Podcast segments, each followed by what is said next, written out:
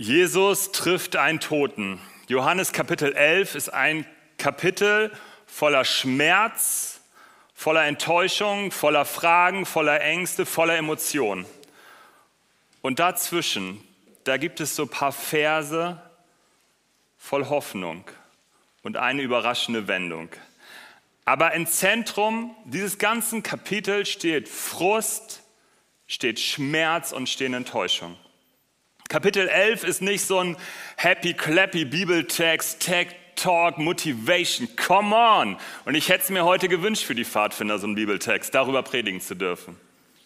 Es geht um Tod, es geht um Enttäuschung, es geht um Hoffnung.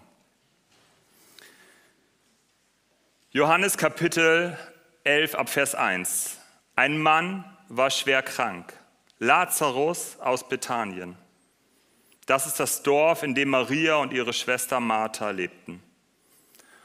Und die, der kranke Lazarus war ihr Bruder. Und die Schwestern ließen Jesus die Nachricht zukommen, Herr, sieh doch, den, den du liebst, ist krank. Eigentlich ein total klassischer Start für so einen Bibeltext, für eine Heilungsgeschichte. Ziemlich genau vor vier Wochen stand ich hier und habe auch eine Predigt gehalten und es ging ungefähr so ähnlich los. Jemand ist krank, Angehörige machen sich auf den Weg zu Jesus in der Hoffnung um Heilung.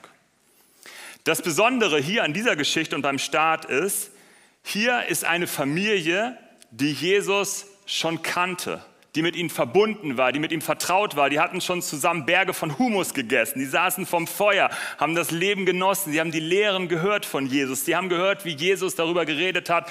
Bittet und euch wird gegeben. Und sie handeln so.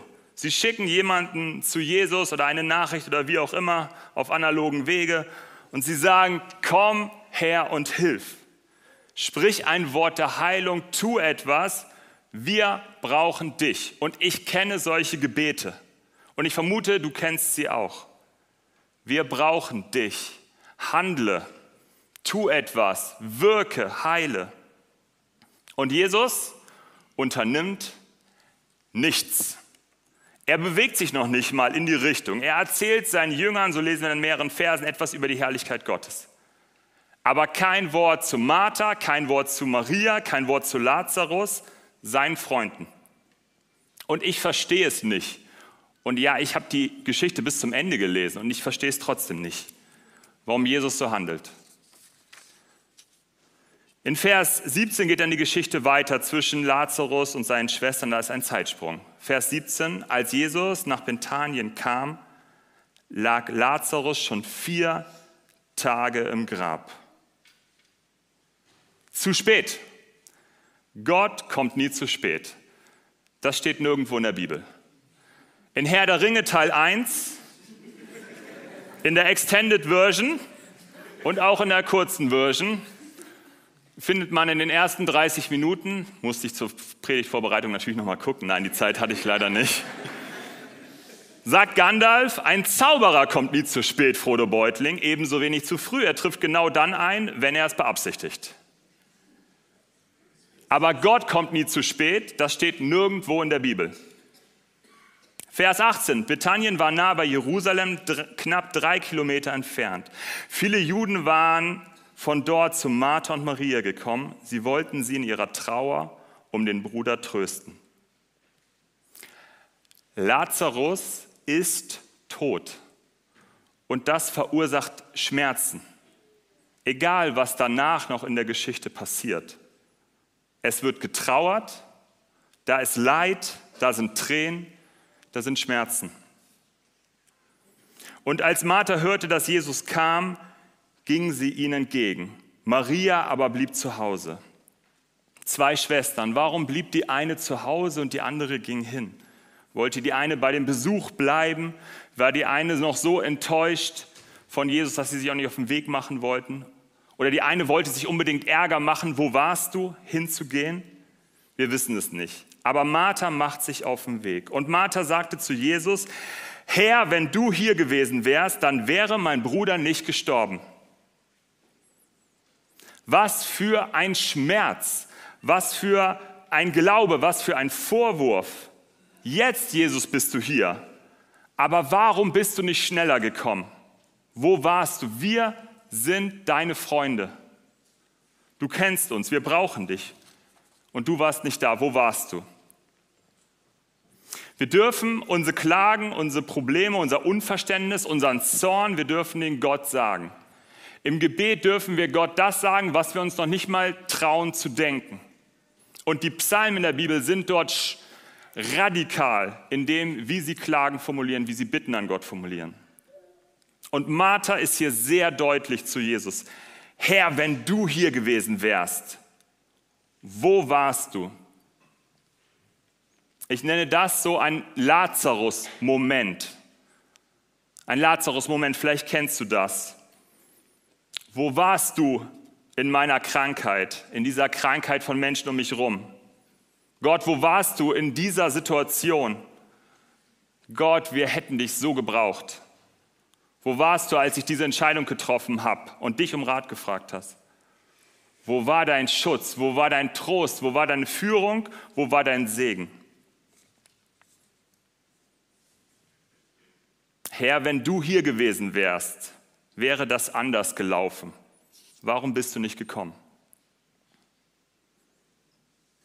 In diesen Klagen gibt es aber auch diese andere Seite der Hoffnung, der Zuversicht.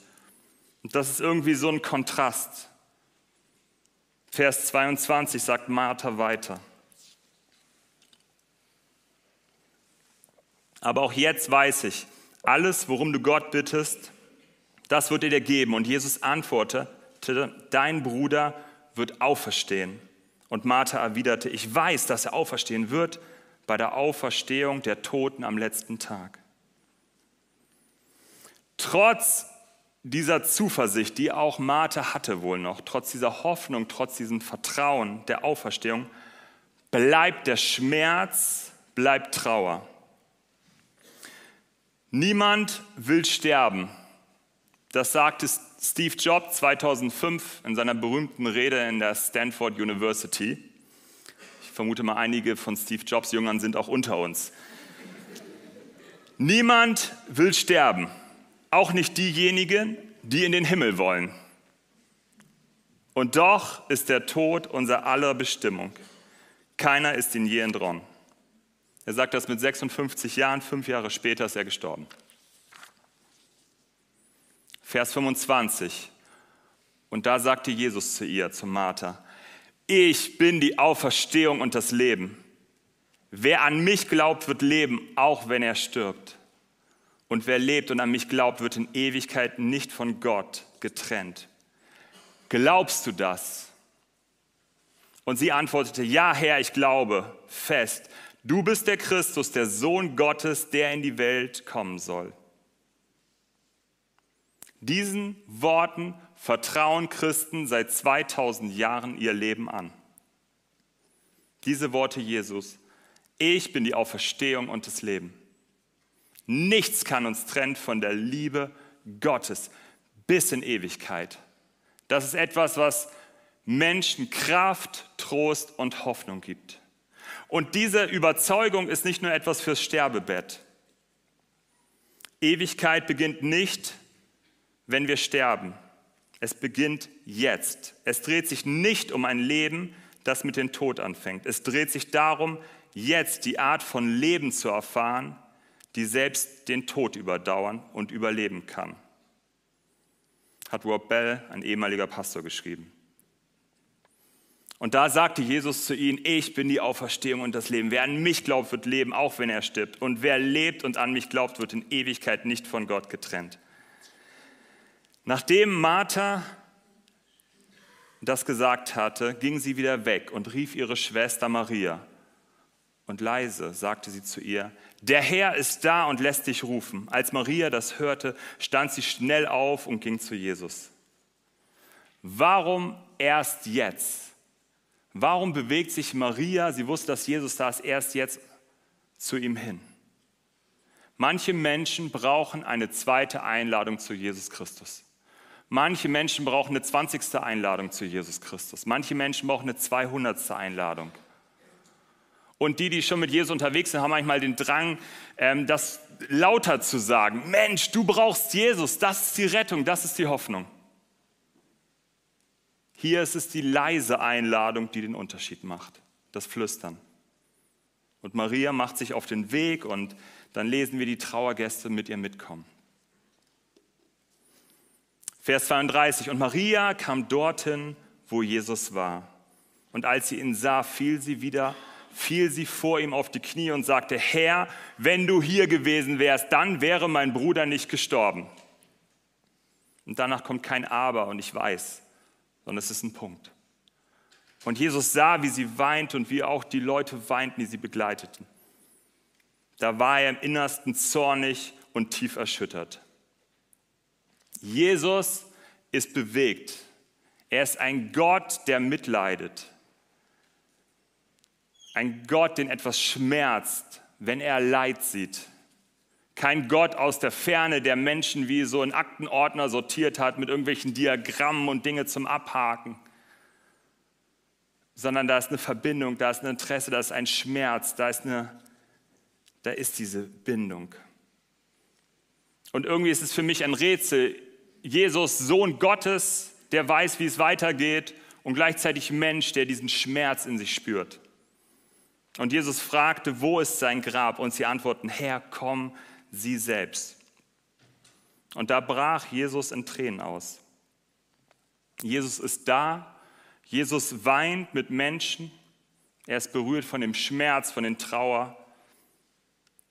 Und die Leute sahen, sieh doch, wie sehr er ihn geliebt hat. Aber einige von ihnen meinten, den Blinden hat er die Augen geöffnet, konnte er nicht verhindern, dass Lazarus stirbt. Und das ist so ein tiefer Schmerz und den erlebe ich im Gespräch mit vielen Menschen, mit vielen, die Christen sind und schon lange unterwegs sind. Wenn Jesus mich liebt, warum lässt er das zu? Wo war er in diesem Lazarus-Moment in meinem Leben? Und wie konnte Jesus das zulassen, dass sein Freund stirbt? Warum nur? Und da wurde Jesus erst recht zornig und ging zum Grab. Und es bestand aus einer Höhle, die mit einem großen Stein verschlossen war. Und Jesus sagte, wälz den Stein weg. Und Martha, die Schwester des Verstorbenen, erwiderte, Herr, er stinkt schon, denn er ist vier Tage tot. Er stinkt schon, da ist keine Hoffnung mehr.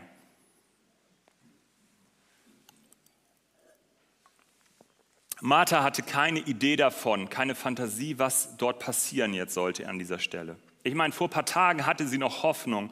Hoffnung, Glaube, Perspektive. Vielleicht hatte sie es erlebt, wie Jesus in ihrer Gegenwart jemand geheilt hatte. Aber jemand, der tot war, der vier Tage in einem Grab war, da war keine Hoffnung mehr. Was soll das jetzt, dieses Grab zu öffnen? Warum? Noch mehr Erinnerung. Es gibt keine Hoffnung. Und wir können da Martha keinen Vorwurf draus machen, sondern es ist einfach nur verständlich, wenn ein Herz aufgehört hat zu schlagen. Ich meine, extremer geht es nicht.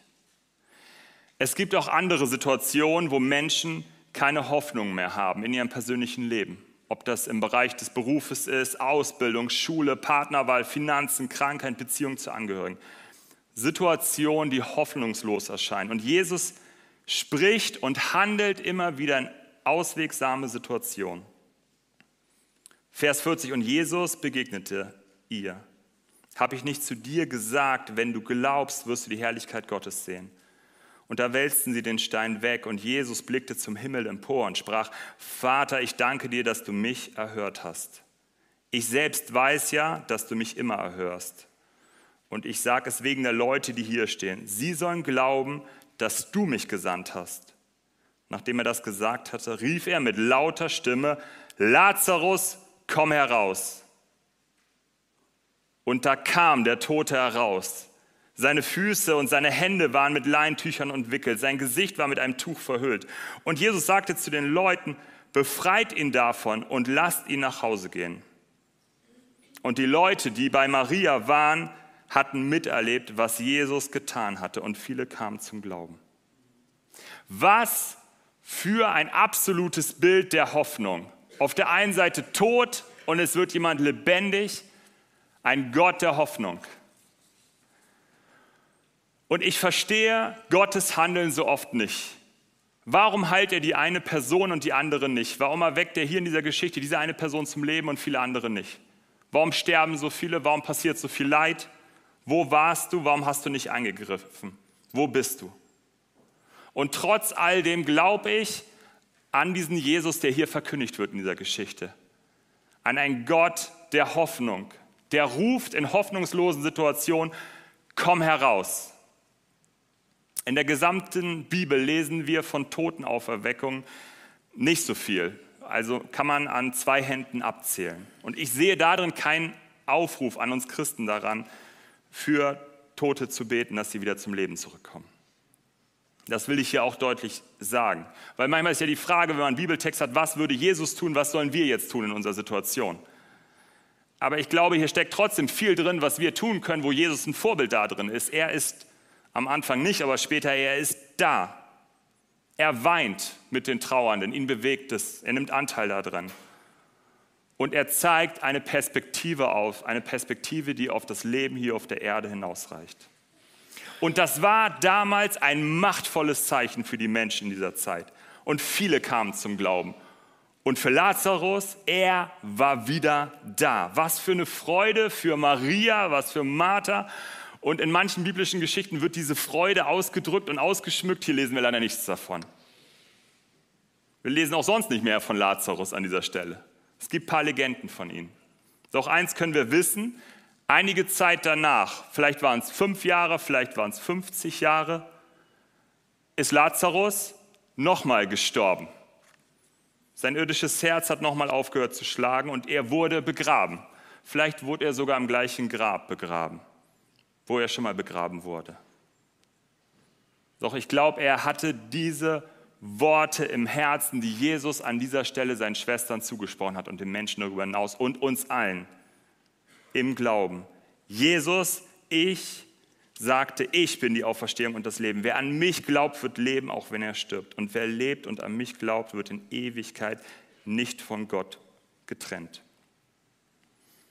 Ich stelle mir das so vor, in diesem Dorf, das ist immer wieder besucht worden von Menschen. Immer wenn man so vorbei spaziert ist, hat man diese Geschichte erzählt. Vielleicht mein Onkel, der war dabei, der war dabei bei diesem Moment und der hat erzählt, wie der gestunken hat. Und auf einmal war er wieder da. Und irgendwann hat sein Neffe dann erzählt, ich hatte mal einen Onkel, der war da dabei. Und diese Geschichte wurde weiter erzählt und wurde zum Symbol, ein Zeichen der Hoffnung. Und dann Anfang des vierten Jahrhunderts haben sie dort eine Kirche gebaut, um sich an dieses Wunder, an dieses Zeichen zu erinnern. Ein Zeichen, was in der radikalsten Form überhaupt ausdrückt, bei Gott ist nichts unmöglich. Eine Hoffnung, die über den Tod hinausreicht. Eine Hoffnung, die sich auf die Kraft Jesus Christus gründet. Eine Hoffnung, die Lazarus von seinem ersten Tod auferweckt hat und für viele sichtbar wurde. Eine Hoffnung auf das Wort Jesu. Ich bin die Auferstehung und das Leben. Wer an mich glaubt, wird leben, auch wenn er stirbt. Und wer lebt und an mich glaubt, wird in Ewigkeit nicht von Gott getrennt. Glaubst du das? Amen.